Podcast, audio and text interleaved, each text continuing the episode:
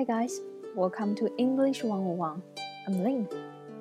大家好，新的一天，利用碎片时间掌握最新、最硬、最地道的英语表达，让英语在生活里真正用起来。欢迎大家收听英语幺零幺。今天为大家带来的 Tate 的演讲来自于一位亚裔女生。Let's listen to her self-introduce at the beginning of the speech. My name is Canwen, and I play both the piano and the violin. I aspire to someday be a doctor, and my favorite subject is calculus. My mom and dad are tiger parents who won't let me go to sleepovers, but they make up for it by serving my favorite meal every single day rice.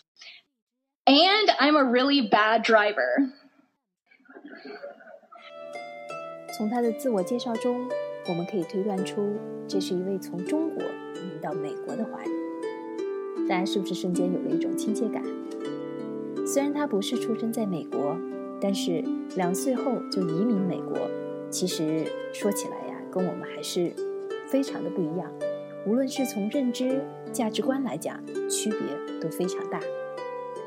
首先，我也想让大家想一想，在你们心目中的移民，以及移民后的这些亚裔，到底是什么样子呢？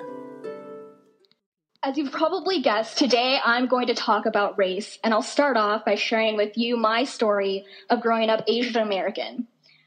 I moved to the United States when I was two years old, so almost my entire life has been a blend of two cultures. I eat pasta with chopsticks, am addicted to orange chicken, and my childhood hero was Yao Ming. But having grown up in North Dakota, South Dakota, and Idaho, all states with incredibly little racial diversity, it was difficult to reconcile my so called exotic Chinese heritage with my mainstream American self.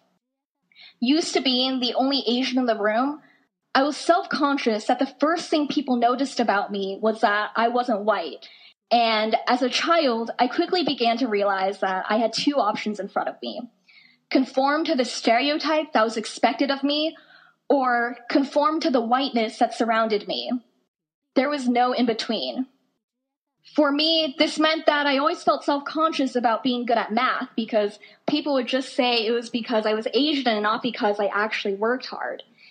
It meant that whenever a boy asked me out, it was because he had the yellow fever and not because he actually liked me. It meant that for the longest time, my identity had formed around the fact that I was different, and I thought that being Asian was the only special thing about me. 大家一定都听说过 A B C American Born Chinese，在美国出生的中国人。现在呢，我们也有一种说法，我们用一种水果叫 banana 香蕉，我们来形容黄皮肤的亚洲人。说的呢，就是虽然 都是黄皮肤，外表看起来和中国人和亚洲人没有什么区别，但是他们的观念其实是和当地的白人一样的。那到底在国外的中国人，或者说亚裔，在国外当地人的眼中是怎么样的呢？我们来听听接下来的几个有趣的对话。Here are a few examples. You're Chinese? Oh my goodness, I have a Chinese friend. Do you know him? No, I don't know him. Because, contrary to your unrealistic expectations, I do not know every single one of the 1.35 billion Chinese people who live on planet Earth. People also tend to ask, where does your name come from? And I really don't know how to answer that, so I usually just stick with the truth. My parents gave it to me. Where does your name come from? Don't even get me started on how many times people have confused me with a different Asian person. One time, someone came up to me and said, Angie, I love your artwork. And I was super confused, so I just thanked them and walked away. But out of all of the questions, my favorite one is still the classic, Where are you from? Because I've lived in quite a few places, so this is how the conversation usually goes. Where are you from? Oh, I, I'm from Boise, Idaho. I see, but where are you really from? I, I mean, I, I lived in South Dakota for a while. Okay, what about before that? I mean, I lived in North Dakota. Okay, I, I'm just gonna c- cut straight to the chase here. I guess what I'm saying is, have you ever lived anywhere far away from here where people talk a little differently? Oh, I know what you're talking about. Yes, I have. I used to live in Texas. By then, they usually have just given up and wonder to themselves why I'm not one of the cool Asians like Jeremy Lin or Jackie Chan, or they skip the needless banter and go straight for the where is your family from? So, just an FYI for all of you out there, that is the safest strategy. 大家听这些对话的时候，是不是都笑出了声呢？我周围有很多留学生朋友，也包括我自己。我们在听完这节的时候， 都是非常的感同身受。其实反过来想一想，我们在中国遇到黄头发、白皮肤的外国朋友，我们也经常会问这样一些类似的问题。今天听了也就知道了，老外朋友会觉得这些问题非常怪。下次我们可一定要注意。安吉的遭遇其实反映了两个点，也是他一来就提到的 races and stereotype，种族主义和固有的刻板印象。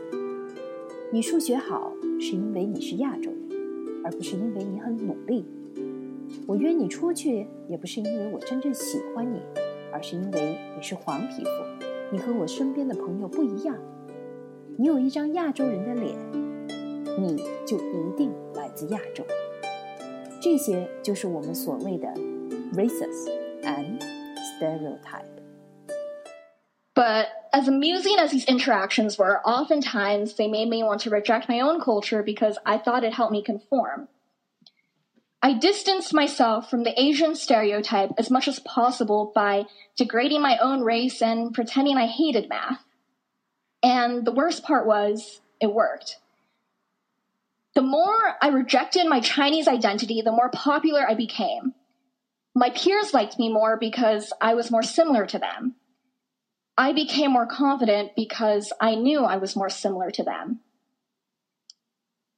But as I became more and more Americanized, I also began to lose bits and pieces of myself, parts of me that I could never get back. And no matter how much I tried to pretend that I was the same as my American classmates, I wasn't. Because for people who have lived in the places where I lived, white is the norm, and for me, white became the norm too.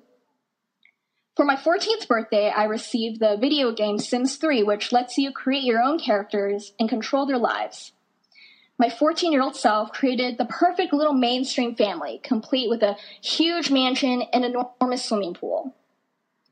I binge played the game for about three months then put it away and never really thought about it again until a few weeks ago when I came to a sudden realization. The family that I had custom designed was white. The character that I had designed for myself was white. Everyone I had designed was white. And the worst part was, this was by no means a conscious decision that I had made. Never once did I think to myself that I could actually make the characters look like me. Without even thinking, white had become my norm too. 其实回味起来蛮心酸的。 反过来，我也给大家讲一个我听到过的，在美国的一个公司里头关于种族的故事。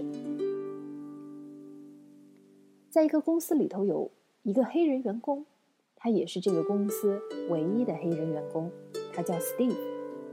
这个人的座位是在第三间办公室的走廊的尽头右边第三排的左边，听起来是不是非常的拗口？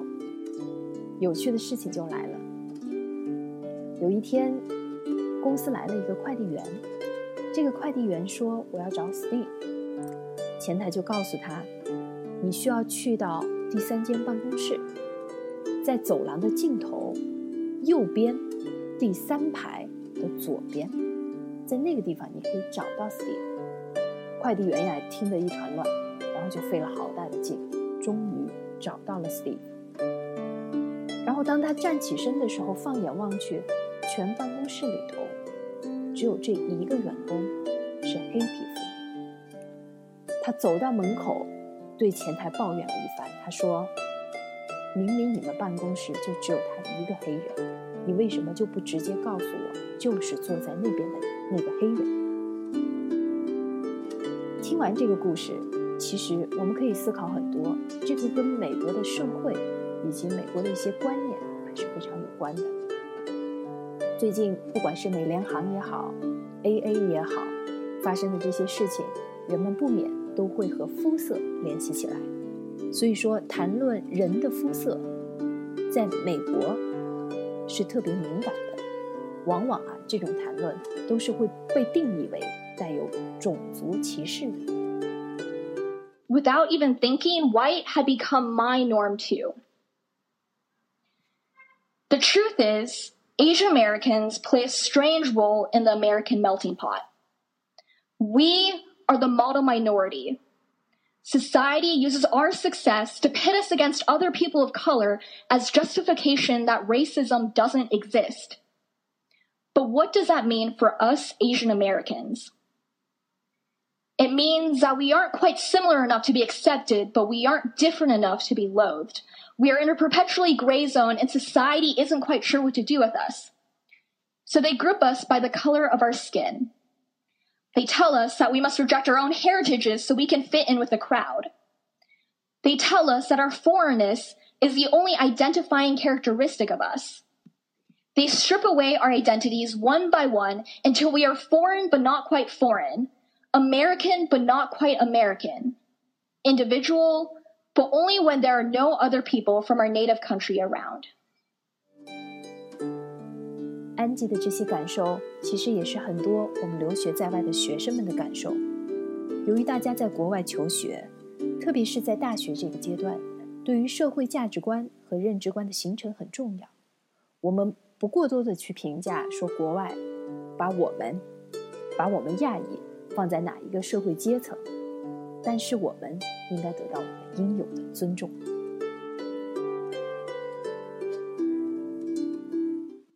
My name is Canwen. My favorite color is purple, and I play the piano, but not so much the violin. I have two incredibly supportive, hardworking parents and one very awesome 10 year old brother. I love calculus more than anything, despise eating rice, and I'm a horrendous driver, But most of all, I am proud of who I am. A little bit American, a little bit Chinese, and a whole lot of both. 这是安吉在演讲结尾再一次做的自我介绍，也是一段非常有情怀的介绍。虽然有 cultural shock，有 stereotype，甚至还有 racist，但是，but most of all, I'm proud of who I am. A little bit Chinese, a little bit American, and a whole lot of both. 总的来说，我为我自己到底是谁而骄傲，有一点美国，又有一点中国，这两部分组成了完整的我。I'm Lin from English 101. Thank you for your listening. See you guys next time. Bye.